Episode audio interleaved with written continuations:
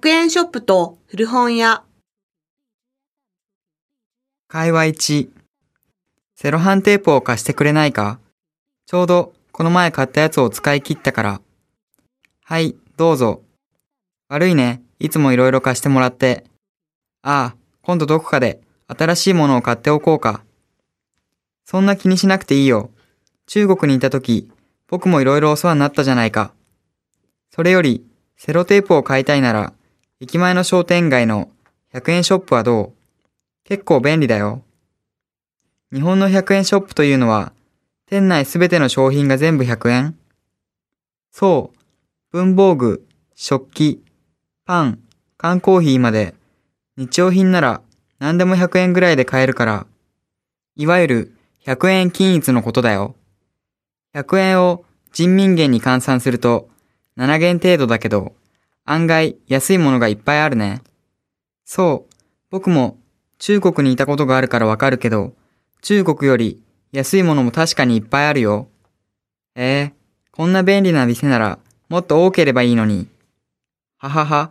王さん、また、ところが寂しくなったのか？会話2、へえ、飯田先生の講義のテキスト、もう手に入れたんだ。うん、もちろん。古本屋で買ったから、原価5000円ぐらいのものを3000円で。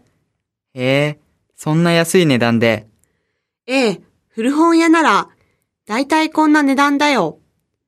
場合によって、半価あるいは9割引きのものも手に入るんだ。古本屋っていいな。私も一応駅前の古本屋に行ったけど、なかなか見つからなかったんだ。そうか。神保町に行ったらどう？そこには世界最大級の古書店街があるから。世界最大級の古書店街？そうよ。120年以上の歴史があって、数多くの書店が通りの両側に並んでいるの。有名な三省堂書店神田本店もこの書店街にあるんだよ。ああ、行ってみたい。スポーツ用品店や登山用品店も多く立ち並んでいて、きっとスポーツ好きで本も大好きな王さんの好みに合うと思うよ。今度の土曜日、また友達と行ってみようと思うから、一緒に行こうか？はい。ぜひ連れて行ってください。